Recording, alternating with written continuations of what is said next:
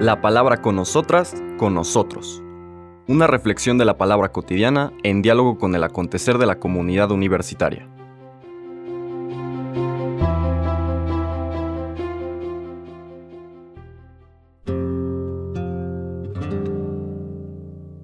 Hola, buenos días. Bienvenidas, bienvenidos a la palabra con nosotras, con nosotros. Hoy, jueves 2 de febrero, vamos a dejar por un momento nuestro Evangelio de Marcos, porque hoy es una fiesta grande, es la fiesta de la presentación del Señor, muy querida por nuestro pueblo, la fiesta de la Candelaria, de la luz, porque muchas veces la imagen de la Virgen de este día la presenta con el niño y con una vela. Un poco una reelaboración de la imagen popular de la Virgen llevando al niño a presentarlo en el templo, pero también la manera como el cántico de Simeón, como vamos a ver en un momento en la lectura, presenta al Señor Jesús como la luz, la luz que alumbra a las naciones. Y es la Virgen la que trae en brazos esta luz. Nuevamente es una escena un poco larga, pasamos directamente a leer el texto.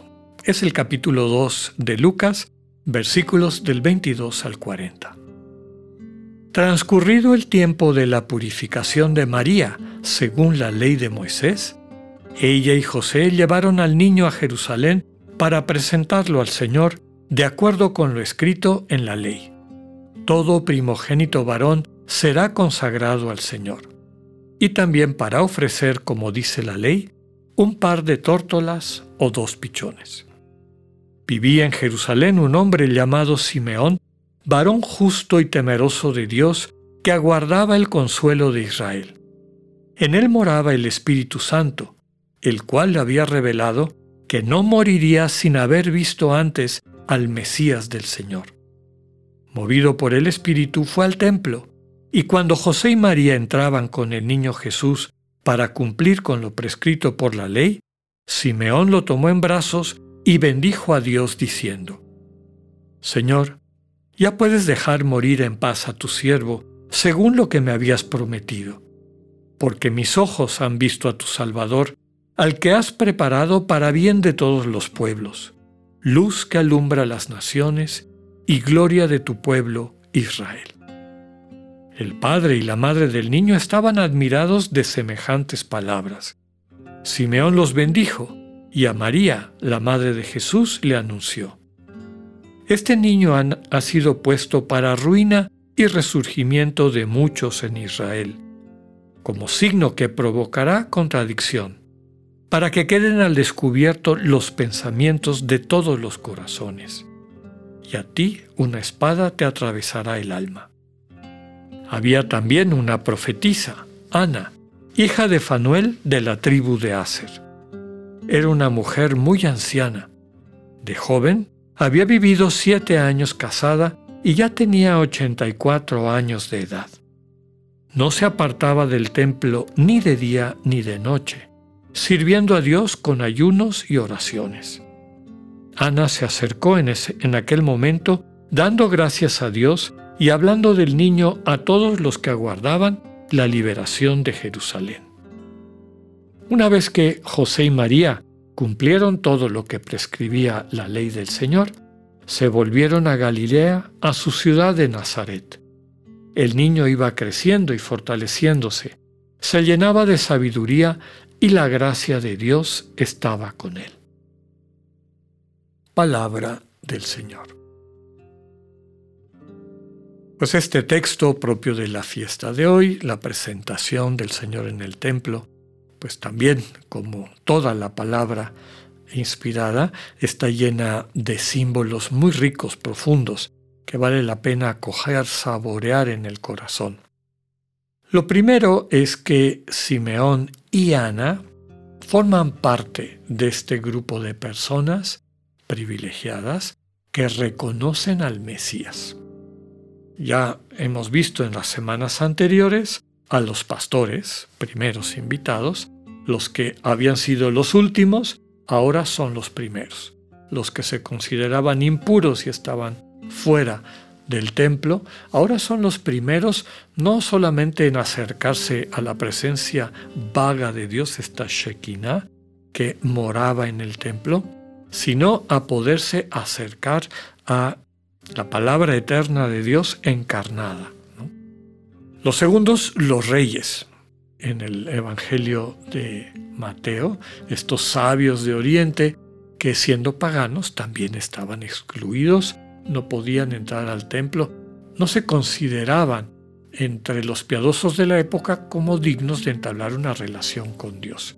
Y no solamente reconocen al Hijo de Dios, al Rey de Israel, al esperado de los tiempos, en el Hijo de esta familia pobre, al que encuentran en una cueva, en un pesebre, sino que le llevan regalos que apuntan hacia el misterio de lo que es este niño. Rey por el oro, presencia divina en el incienso y esta vocación a asumir sobre sí los sufrimientos de su pueblo para liberarlo, simbolizado por la mirra, que era un analgésico utilizado en aquel entonces. Ahora está el tercer grupo, estas personas sencillas del pueblo de Israel, los conocidos en término bíblico como los Anawim, los pobres, los pobres de Yahvé, no son sacerdotes, no pertenecen ni al sumo sacerdocio, ni tampoco a los levitas, son gente sencilla que muchos de nosotros hemos visto en las iglesias, en las parroquias, las viejitas, los viejitos que limpian la iglesia, que están tratando de servir al Señor, mostrando su cariño como pueden, en este caso subraya el texto que a través de las prácticas devotas, del el ayuno, de este, las oraciones. El estar en el templo, el crecer en esta relación con Dios que les permite captar dónde está Dios presente, le lleva a reconocer a este niño en brazos de una familia pobre. Y Lucas subraya que es pobre porque el sacrificio que ofrecen es el sacrificio de los pobres. Los textos del Antiguo Testamento en Números y Levítico subrayan que lo que se ofrece para la purificación de, la mamá, en este caso de María, depende de la riqueza de la familia. Una familia rica, pues a lo mejor ofrece una res en sacrificio. Una familia de clase media, pues a lo mejor un chivito o un cordero. Una familia pobre lo menos que puede ofrecer son tórtolas o pichones. Eso es lo que llevan María y José. Entonces subraya que es un niño pobre.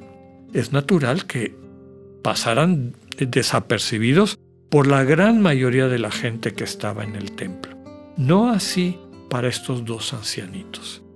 Simeón, nos dice el texto, llevado por el Espíritu Santo, en él moraba el Espíritu Santo, va al templo, reconoce al niño y abrazándolo dice este cántico tan bonito que solemos recitar en completas todos los días. Señor, ya puedes dejar morir en paz a tu siervo.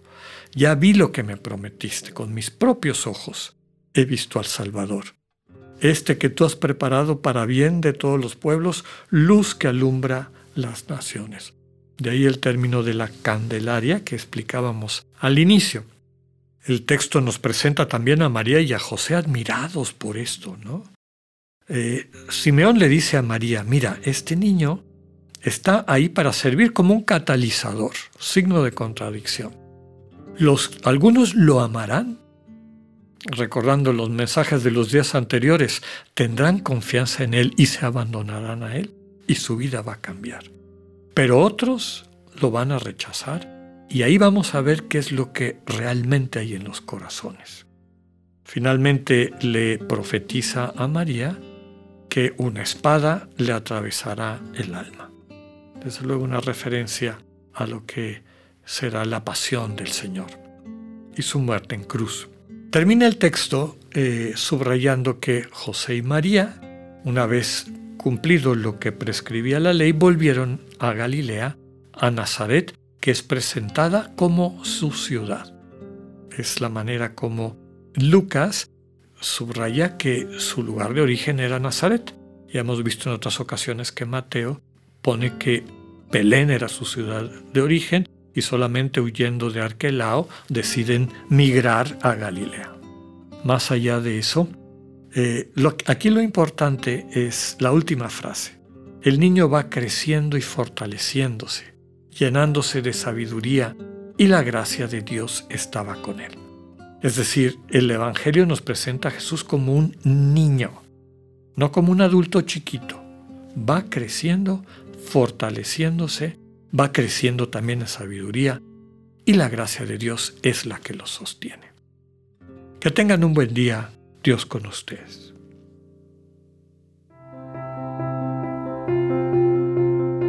Acabamos de escuchar el mensaje del Padre Alexander Satirka.